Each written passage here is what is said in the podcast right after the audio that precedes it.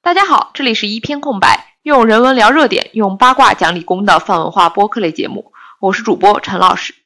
我是白老师。那这次呢，我们书接上回，就来讲一讲当时结尾提到的禁药问题究竟是什么呢？那是这样的：二月八号，瑞典斯德哥尔摩实验室的报告称，卡米拉·瓦利耶娃去年十二月全俄锦标赛比赛的样本呈曲美他嗪阳性。随即，他就被俄罗斯反兴奋剂机构临时禁赛了。不过，国际体育仲裁法庭在二月十四号宣布，在考虑了相关的法律问题之后，决定不对瓦利耶娃进行临时禁赛，允许她继续参加冬奥会花滑女单比赛。她之前参加了团体的项目，那俄罗斯奥委会队获得了花滑团体的项目的冠军，国际奥委会就决定，虽然先不取消成绩，但是会取消团体赛的颁奖。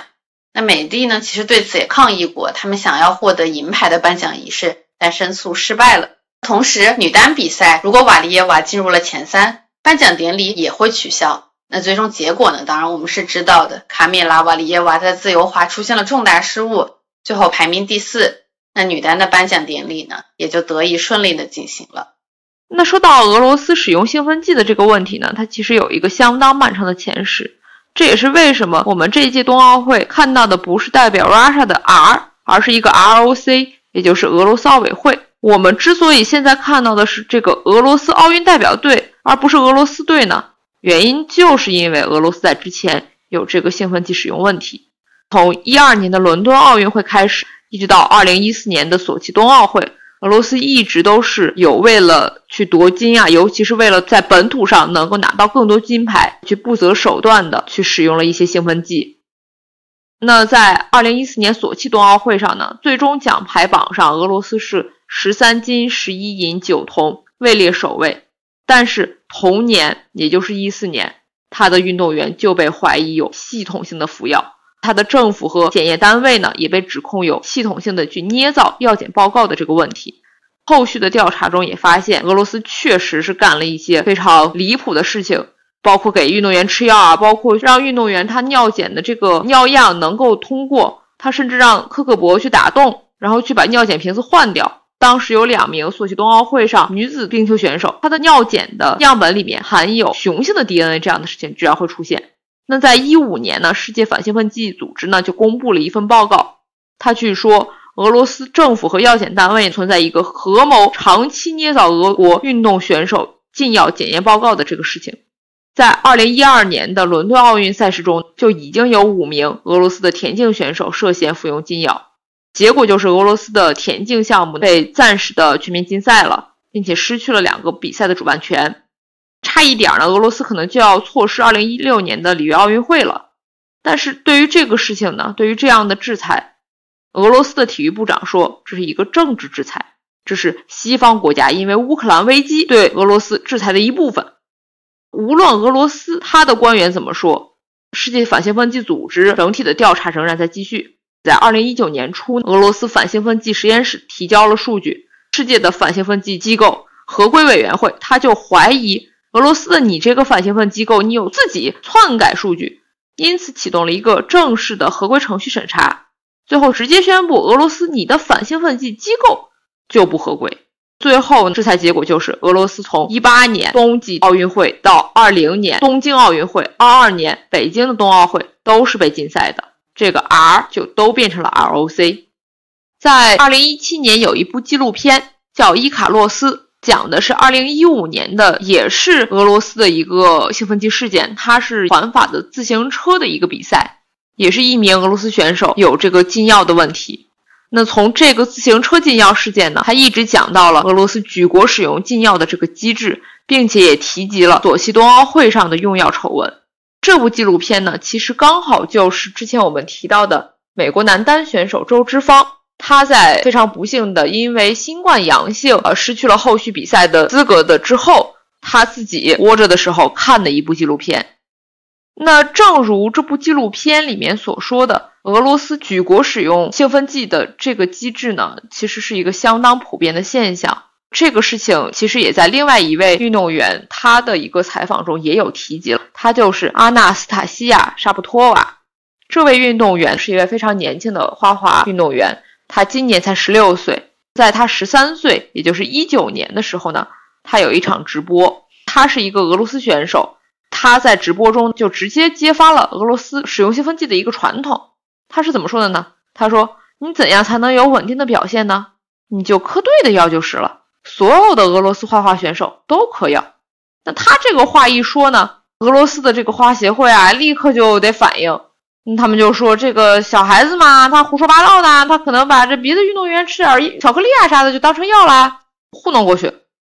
他在一月份进行了这个直播。同年一九年五月份，他就从俄罗斯转籍到了乌克兰。今年呢，他是代表乌克兰去参加的奥运比赛。他在团体赛、个人赛都跟曾经的故国同胞俄罗斯选手呢同场竞技。但是这场比赛中，他的三 A 没有跳成，然后表现呢也比较一般。也因为转籍，他的批分就跟另外一名同样转籍的选手一样，都有点遭受了打压。最后结果相当的不如人意。这次事件的主角卡米拉·瓦利耶娃其实是二一年才升到成年组的，他也被戏称为“六边形战士”，因为他的各项技术、艺术表现力都非常的好，非常的稳定。这次其实是在二一年，他的全俄锦标赛的尿检是阳性的。那之后其实是因为未成年的保护法，还需要继续打官司来判定他这个成绩到底有没有效，还给不给他。那俄罗斯呢，在坚持要求瓦利耶娃在这样的情况下继续上场比赛。这里其实有一个有一点诛心的数据统计，就是有花滑粉丝其实系统统计过 K 的节目完成度。那么二零年其实全俄，因为全俄是无所谓青年组还是成年组的。那二零年的全俄表现其实它是不如千金的。在二一全俄之前呢，整体上它的四周跳其实都有一些不稳定。在全俄前的芬兰杯突然有了质的飞跃，那么他的这个表现究竟是技术和训练上的进步，还是真的有嗑药所带来的？那这个就确实是一点疑问吧。对面姐来说呢，可能用药和训练两个其实是一回事儿，因为他一直也是秉承的一个态度，就是在训练中使用一些辅助手段，并不是兴奋剂的事件。他的态度就是，我在训练的时候，我用一些帮助选手能够加大强度的药，那只是一个训练帮助嘛，这是一个训练手段，跟我赛场上我没有在赛前、赛上的时候，在一个药物状态里面，毕竟是花滑运动嘛，这个药物并不会直接的让我滑得更快啊，或者怎么样，那这就不算事儿，这只是一个能够让选手承担更多的训练压力、训练负荷的一个帮助而已。他的这个态度。其实可能也影响了他组里的这些选手的一些命运，就像 K 宝一样，他只有十五岁。正是因为面姐这样的态度，导致了他会有这样子在天鹅尿检阳性的这样的事件。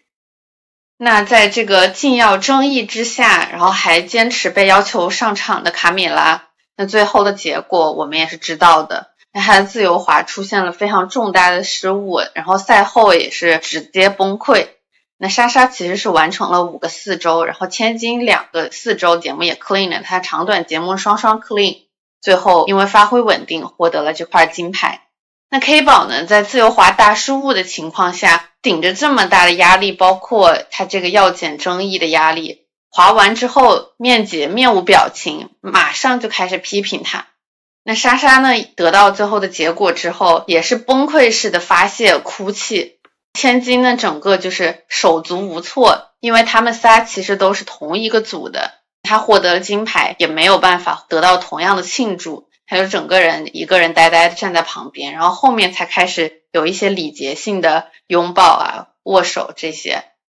这样令人窒息的十八分钟后台，在 NBC 的镜头下被完整的呈现了，三个崩溃的女孩子，她们的情绪被摄像头无限的放大了。让观众也感受到了这种窒息、崩溃、歇斯底里的情绪。那莎莎其实，在镜头下有说：“每个人都有金牌，只有我没有。他甚至崩溃的表示：“我再也不要滑冰了，我再也不要。”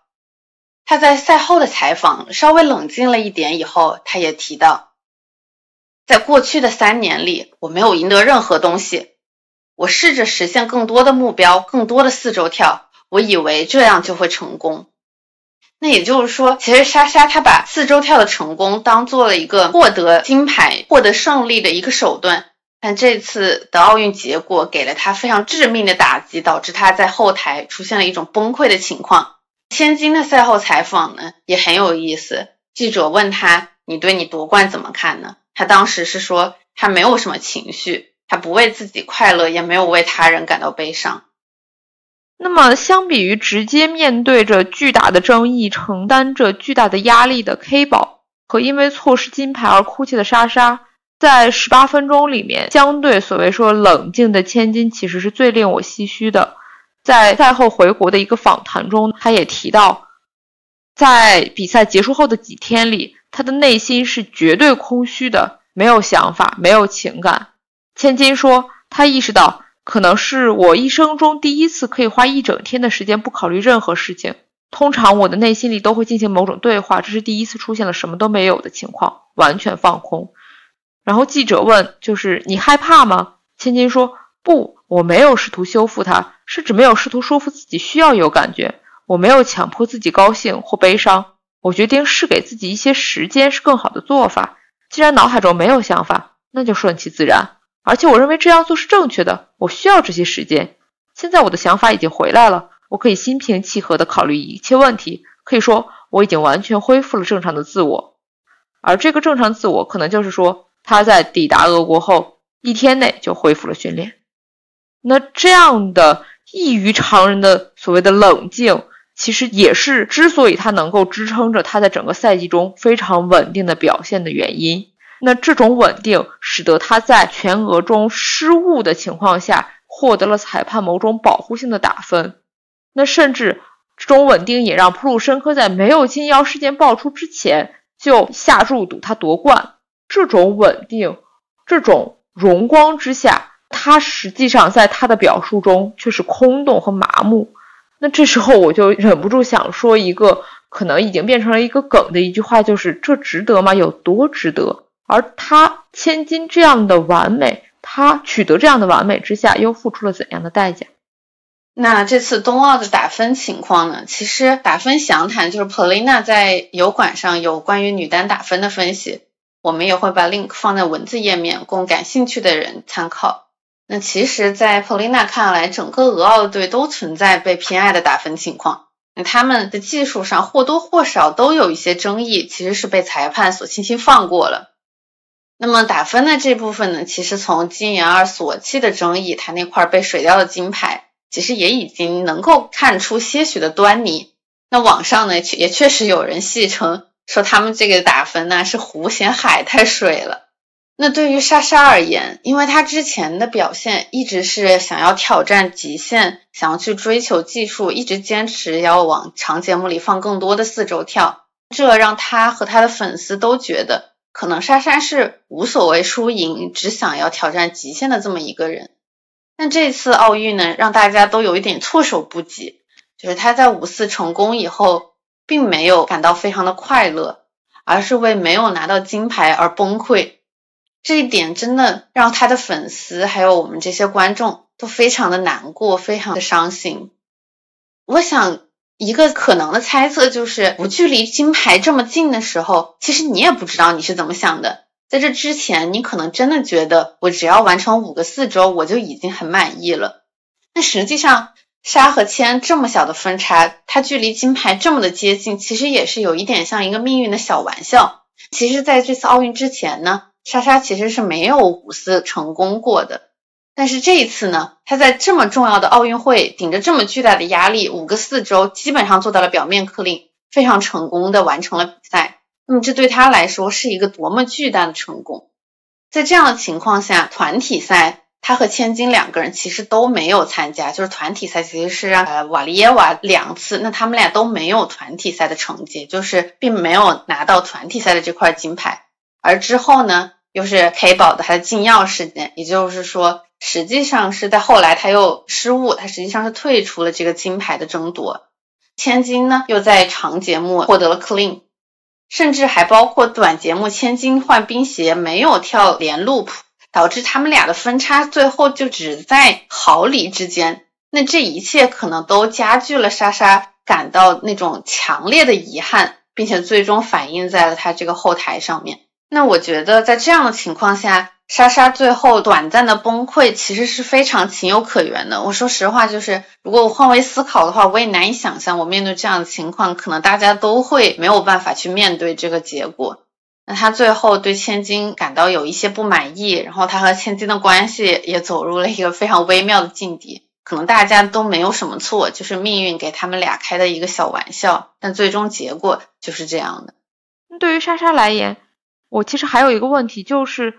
在目前打分体制下，他的选择路线其实是不占优势的，就是他非常想要去跳四周，想要跳五个四周这样子的路线，真的不是占优势的一个路线。那他到底是因为他个人的执着，就是他之前一直让我们认为的他非常想要有技术挑战、技术突破这样子的执着愿望，还是某种程度上是不是有教练对于战术的一个考虑？其实也相当的有问题，因为之前我们也会讨论说，如果莎莎转组会不会有不一样的结果？她也曾经转去到普组转了一年，但是最后又回到了面姐的组里。那无论如何，对于面姐来说，莎莎这样子的选择，在她组里有黑宝有千金的情况下，那对面姐来说并没有什么坏处。K 是相当于是一个全面的六边形战士，那对于面积来说，他可能会知道 K 可能有一些用药的问题。目前来说，没有爆出用药问题来的千金呢，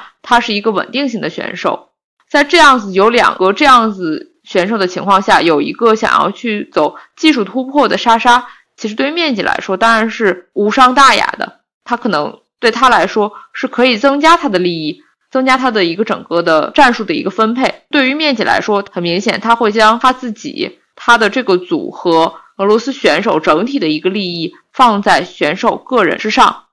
而这样的结果就是，不管是莎莎自己的选择也好，还是面积有意的放纵也好，结果就是莎莎最后没有夺得金牌，和千金之间有了一个非常大的裂隙。那么从选手本人到他们的粉丝。到他们的队友之前的，因为受伤，那个三 A 也跳不好的这个飞天也站队了千金，这样子痛苦的受伤的，其实还是选手们、女孩们。就像在禁药事件中，承受最大的压力的是十五岁的 K 宝，获益的就是手里还是有冠军，永远有冠军，永远有一批一批女孩子的，是那些让这些女孩服药的成年人，是躲在后面的。面积是他们，甚至可以说是整个俄罗斯的体制。他们让女孩们承担了压力，付出了辛苦，甚至还要有一些关系上的冲突和矛盾。这些东西到了那些成年人眼中，可能就变成了一些小小不然的事情。无论如何，他们有了金牌。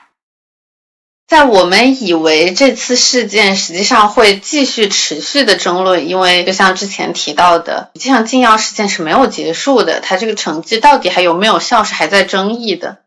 那我甚至会以为面姐会因为对未成年人的这些对待，然后还有这个给未成年人喂药的事件，最终导致女孩们崩溃，并且被摄像头公之于众。我们认为她会受到惩罚的时候。顺便一说，我那个时候还幻想莎莎能够转组，甚至能够去美国训练。哎，但实际上，在我们会这么想的时候，世界其实八百倍速的加速了。是的，实际上，花滑队员们回到了俄罗斯，在机场就受到了非常热烈的欢迎，潮水一般的欢呼声，而且在之后立刻就补办了颁奖庆祝仪式，给没有奖牌的团体赛选手补办，然后送上了项链，升了国旗。所有的参赛选手都颁发了国家勋章，这样一来，奥运会的这些选手们立刻成为了一种政治宣传的一种工具，成为了一种爱国战士。那卡米拉呢，成为了被美帝陷害的民族英雄。他的这个禁药事件在俄罗斯内部呢，相当于是完全没有任何争议的，他就是被冤枉。那面姐也受到了俄罗斯内部坚定不移的各种发声的支持。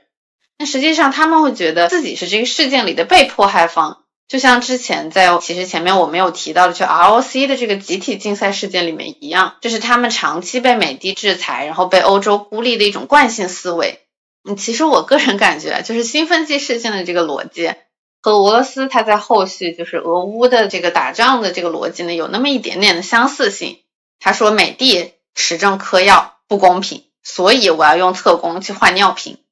就是像在战争里面，他认为美帝他北约东扩威胁到我了，所以我就要去攻打乌克兰。这种简单粗暴的逻辑其实是有那么一点相似性的。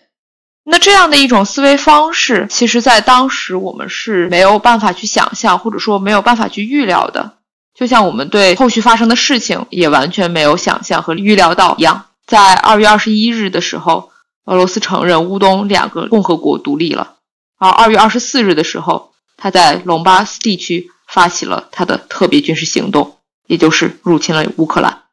随即在三月一日的时候，国际滑联发表了声明，宣布禁止所有来自俄罗斯滑冰协会及俄罗斯花样滑冰协会和白俄罗斯滑冰协会的选手参加任何国际滑联锦标赛和其他赛事。那也就是说，在即将到来的法国世锦赛中，俄罗斯的运动员就要被禁止参赛了。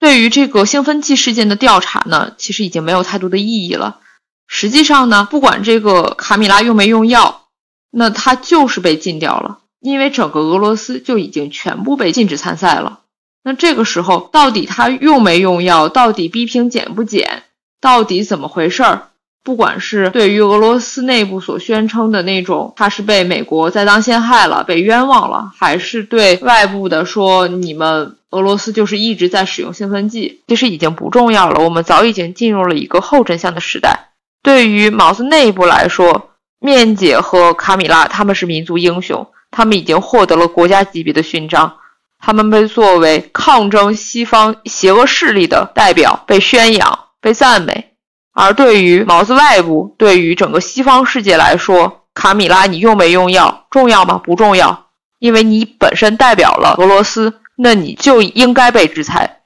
那在我们这个播客节目中呢，我们并不想讨论战争的是非曲直，而是更想聚焦在这个战争阴影下的普通人、普通的俄罗斯人、普通的乌克兰人、普通的花滑运动员和剩下更多的所有的芸芸众生们。那就像我们前面提到的，从俄罗斯转籍转到乌克兰的沙波娃。在这些轰轰烈烈的关于体育政治的争议、关于竞赛是否公平的争议时，那这位乌克兰的选手目前还在基辅的避难所，他甚至都还没有逃出战争的区域，导弹在他的土地上轰炸，他甚至都不一定能保住自己的性命。那继续踏上冰场就更加是奢侈的以生命为代价的梦想了。同样的情况还存在于乌克兰的。冰舞运动员，他实际上是乌克兰这次冬奥会的旗手，而他们其实是在交战更加激烈的哈尔科夫，他没有办法逃出去。他和男伴都在乌克兰，两位其实之前都一直在俄罗斯训练。他们和冰舞银牌的俄罗斯的 SK 其实是同一个教练，而且他们甚至在冬奥期间曾经不顾乌克兰的禁令，用俄语接受了采访。那个时候，他还表达了希望俄乌都能冷静沟通、正常交流的这种美好祝愿。但是，经过了战争，经过了哈尔科夫的轰炸，他昨天在 ins 上发了哈尔科夫的现状视频，并且说：“作为一个说了一辈子俄语的哈尔科夫人，我现在只想对俄罗斯说，滚出我的国家。”他们俩其实都在世锦赛的名单上，但目前他们还能不能出现在世锦赛的赛场上，显然是一个未知数。甚至他们连能不能活着走出乌克兰的战场都是一个问题。那对于直接被禁赛的俄罗斯运动员们，其实啊，成年组的这些，不管是莎莎、千金也好，他们其实都还没有对此事发表看法。但是像青年组的小妹妹，比如说子勋妹妹，她可能就是俄罗斯沉默的大多数的代表。她倒是看得挺开的，她就直接说：“我这个赛季结束了，感谢她的教练，感谢她的同伴。”感谢他的粉丝，他相当于就是平静的接受了这个被禁赛的事实。而像普鲁申科呢，他在 ins 上其实是表达了非常强烈的抗议。他说他不能保持沉默，他认为体育和政治应该分开。ISU 禁止俄罗斯人参加他所举办的比赛是巨大的错误。我们不应该把体育和政治混为一谈，不应该惩罚运动员，去剥夺他们的话语权和比赛权。这是一篇 ins 上的长文，那他当然也被网上支持乌克兰的群众骂得狗血淋头。那隔壁的网球选手实际上也遭受了非常剧烈的攻击。那乌克兰的网球协会主席实际上就致信了 ITF，他们要求禁止俄罗斯和白俄罗斯的球员参赛。他甚至还直接点名了刚刚登顶世界排名第一的梅德韦杰夫，他说他不应该出现在法网、温网和美网这样的大满贯赛事上。他认为俄罗斯的网球运动员如果占据 ATP 的排名第一，会给人非常不好的印象。他认为可以不阻止他参加巡回赛，但大满贯是 ITF 赛事，所以他不应该参加。尽管网球实际上是一个代表个人参赛的项目，这他们并不代表国家，也并不会在赛后颁奖的时候升国旗、唱国歌。那不只是体育运动，实际上在也被认为是应该无国界、无关政治的艺术上。也受到了非常强烈的制裁和抵制。英国皇家的芭蕾舞团实际上很早就宣布了和莫大的合作是取消的。纽约大都会的歌剧院呢，也中断了和莫大的三年联合制作协议。然后瓦格纳歌剧《罗恩格林》转到大都会的演出实际上也被取消了。同时，他还宣布会暂停安娜奈瑞贝科。等这些与普京过从甚密的艺术家的合作，另一位据说是普京的密友，也是俄罗斯国家意志的坚定支持者，著名的指挥家杰杰耶夫，实际上也被要求要表态。慕尼黑的市长和乐团的团长都要求总监杰杰耶夫必须明确表态，并且下最后通牒，如果他不表态与俄罗斯与普京切割的话，就会立刻把他开除。那他选择是保持沉默。那最终呢？欧美的音乐机构在短短的几天之内就完成了与他的切割。目前正在俄罗斯为莫大创作赋格的艺术，为马林斯基剧院创作新版《法老女儿》的编舞大师罗曼斯基则决定暂时返回美国。那他实际上他的身份很有意思啊，他是一个在俄罗斯工作的美国人，而实际上呢，他幼年又是在乌克兰在基辅长大的。目前他还有很多亲友在那里居住。他表示，在和平到来之前，他会尽量减少对这些新闻的关注。他希望努力完成自己手里的工作。那还有呢，就是更多的其实是既不是运动员，也不是艺术家的普通人。实际上，一个著名的画画摄影师，他的网站就被关了，仅仅因为他是俄罗斯人，所以服务器表示不再为他提供服务了。那这些更多是不被看见的人们在这种战争夹缝下的困境。他们必须选一个边站，反战人士在俄罗斯游行的时候会遭到逮捕。我们刚刚提到的画画摄影师，他的朋友实际上就已经被抓了。那这些俄罗斯的反战人士实际上会处于一个里外不是人的这种痛苦里面。那他们呢，实际上是无法得到任何的身份认同的。对内呢，他们显然不与自己的政府站在一边。对外呢，他们又会被所有人辱骂为侵略者，并且承担这些制裁所带来的经济和政治冲击。而乌克兰人，他们的所住的居所被轰炸，处于一种强烈的保卫家国的这种情绪中。经历过世界大战的乌克兰犹太人老奶奶们在地窖里避难，也拍了一个视频上传到网上。那老奶奶用俄语说：“四一年六月二十二号，我在基辅经历了轰炸。”我的家人在娘子谷丧生。二零二二年二月二十四号，我再次在基辅经历轰炸。普京带着你的部队滚开！实际上，两个国家的普通人都在经历不同程度、不同种类的痛苦。是的，同时呢，还有另外一些所谓的制裁，就是也是在前不久，好莱坞的很多制片厂宣布在俄罗斯撤映他们最近要上映的电影。迪士尼好像是一马当先，然后派拉蒙，然后索尼都纷纷撤映，而且像日本的任天堂也宣布禁止卢布交易。那这样一些以惩罚侵略者、制裁俄罗斯为口号、为旗号的表态，我就真的很想知道：禁止这些电影上映，禁止用卢布买任天堂游戏，那制裁的真的是在前线的士兵吗？真的是发动战争的人吗？真的是那些军国主义者吗？还是那些普通的俄罗斯老百姓。那这种惺惺作态的，为了宣称自己正义的表态，实际上在落实到现实中，它的结果并不是一个实质上的道德，甚至我觉得他们某种程度上可以说是为了表明自己的公正而不公正的对待一些普通人，尤其是。在俄罗斯，现在其实也有不少反战人士，他们去做宣传，他们去进行游行，他们想要去表达自己的态度，想要去阻止这样的侵略的战争。而他们一方面要受到俄罗斯政府的一些打压、一些拘捕，而同时他们也在受到着西方世界的所谓制裁。那我们上述所说的这些运动和文艺领域的制裁。似乎跟我们平时所说的那些运动无国界、艺术无国界相矛盾，但实际上，运动赛事和文娱节目本身确实也有作为宣传品的一面，就是它既可以作为朴素的民族情绪的一种自发的抒发，也很有可能也经常的去被一些有目的的沙文主义所利用，就像我们之前所说的面组啊，他们回国的这样的运动员。在俄罗斯受到了欢迎和获勋，他们所获得的勋章呢，实际上是一种军官级别的一种国家勋章。那你说这种勋章里面，这种动作里面完全没有政治的意味吗？那是不可能的。那运动呢，某种程度上它是单纯的竞技运动，你强就是强，你赢就是赢。但是另外一方面，竞技体育的赛事，尤其是奥运会这种程度的赛事，它更是有政治的一面。在一九三六年，德国其实也主办了一届奥运会。这一届奥运会是由纳粹政府举办的，它也是被用作了一种纳粹的宣传。在这场奥运会上，纳粹政府呢，他去演示了他的种族主义和军国主义的一面，他去将奥运会作为他政治宣传的一个手段。而在奥运会结束后呢，他就加速实行了他的扩张政策。并且积极开展了对犹太人和其他所谓的国家敌人的迫害，而正在四年，也就是三七年，二战就开始了。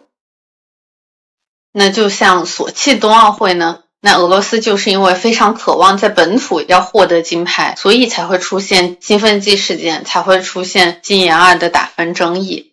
那这种爱国情怀呢，不止东亚有，俄罗斯有，其实大家都会有。那自诩先进的加拿大呢，其实也会有。比如这次苏一鸣的单板打分争议，实际上第一名、第三名都是加拿大人。那第三名的粉丝不满这个打分结果，进行了抗议，迫使裁判最终承认确实存在打分上的失误。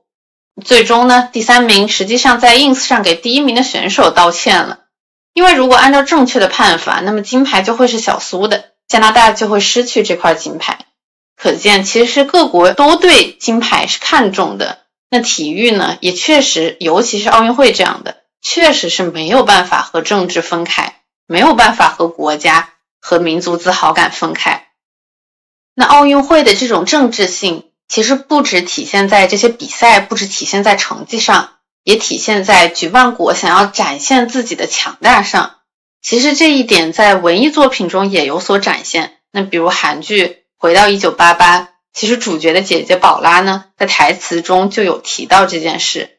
当时呢是这样的，就是女主成为了汉城奥运会的志愿者，她非常高兴，就在家里特别的得意。那她的姐姐宝拉呢，就愤怒的表示：“你被掌权者的一己私心给愚弄。”那里约奥运会呢，也出现了类似的情况。当时呢，巴西政府实际上是建了一堵墙，把贫民窟给围起来了。那回到一九八八这段台词呢，其实可能在内地不太有一些讨论，因为当时这段台词其实在一些翻译中其实被删掉了。这样的翻译删改原文的事件其实不独有偶。特德·江其实他有一个短篇小说，还有一个英国最近也在影视化改编的一个《医生日记》，他们的中文翻译版里面都把同性恋的元素给抹去了。就是把一些人称代词换掉，把原本没有特定人称代词的去换成相应的异性恋的句式里的人称代词。同样的，或者说不同的是，我们的这个大刘的《三体》呢，在海外出版的过程中，小刘给他做翻译，他把里面很多的厌女的一些元素也都给删改抹去掉了。就像里面我记得有说，特意强调一个美丽的女舰长，或者说强调一个女性评价她。不像其他的女人这样，这样的一些厌女性的一些修辞说法都被抹去掉了，因此也《三体》在海外得到了一个比较好的一个评价。那这种根据不同受众对所谓的，不管是我们这个文艺作品里面的原作，还是我们所说的如果存在的某种真相，来去做不同的切割和表述，其实，在现实生活中，在传播中都是非常非常常见的。这就像禁药事件。在俄罗斯内部，它的叙事是作为一个被西方所侵害、所歪曲、所欺压的一个事件；那在外界的，则是俄罗斯的一个不择手段。也像中韩的短道速滑在这次北京冬奥会上出现的争议。那实际上呢，嗯，王蒙的解说，金城在判罚还没有出的时候，他就做出了判断，也可以看出判罚实际上是根据现有规则来的。但韩国国内则和我们的观点完全相反，他们一致认为是一次黑哨，是中国占了东道主的便宜，这一点成为了他们的政治正确，不容任何的反驳，并且激起了新一波的民族自尊心的浪潮。那实际上呢，大家看同样的直播，也拿的是同样的规则，但是却得到了完全相反的两种观点。在现在社交自媒体越来越流行。技术越来越多样的情况下呢，本来我们的互联网平台、我们的自媒体平台是可以有一个更扁平化的一个传播，让更多人可以发声、可以被听到。但是实际上，在传播过程中，人们受众的无意识的选择会形成茧房，算法在这其中也会推波助澜。就像很多平台，抖音啊，或者快手啊，或者哪怕微博，哪怕 B 站，你选择了一些观点，你有一些兴趣爱好，那它就会不断的用同样的观点、同样的兴趣来去覆盖你，来去笼罩你。在除了这样子的无意识的减防和算法，某种程度上也并不是一个非常有意识的一个推动下，其实还有另外一些就是主观的造假，或者主观因为个人的立场、个人的利益。而去修改，而去片面的去展现一些不完全的真相，其实都会导致一个后真相时代，一个表演即是一切，一个真相不再重要的情况。那话说回来，回到之前，纸媒时代难道就有真相吗？那再往前，在大多数人还没有识字、没有受教育的时候，那个时代难道不也是史书上后朝修前朝？在传统来说。不管是之前的修书，还是纸媒时代，报纸、广播电视这样的单向传播，其实也都是由精英、由统治者、由统治阶级去垄断了话语权。那无论如何来说呢？现在随着科技的进步、科技的发展，我们的传播学其实还是有一定的进步的。至少我们作为个体，我们有接触更多声音的更多途径，这些新闻和时事也相对来说更具了时效性。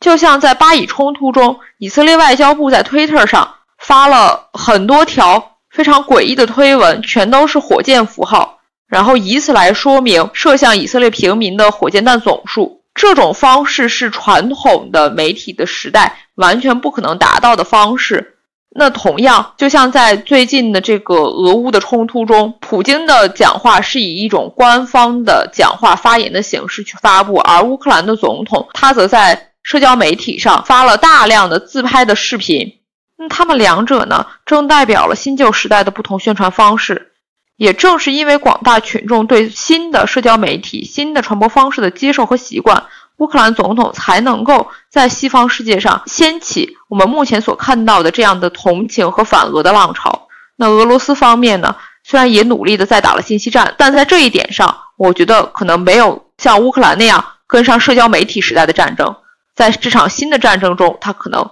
没有把握住最好机会。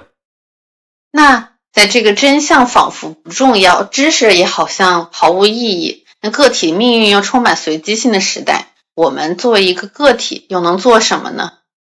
我想，可能只有保持开放，然后努力的独立思考。就像特别喜欢的反派影评的波米所说的啊，这个可能就只是大意啊。越是在这样的时候呢？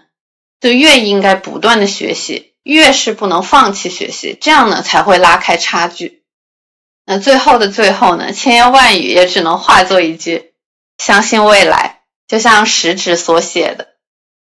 朋友，坚定的相信未来吧，相信不屈不挠的努力，相信战胜死亡的年轻，相信未来，热爱生命。”那这就是我们这期的全部内容了，大家再见。大家再见。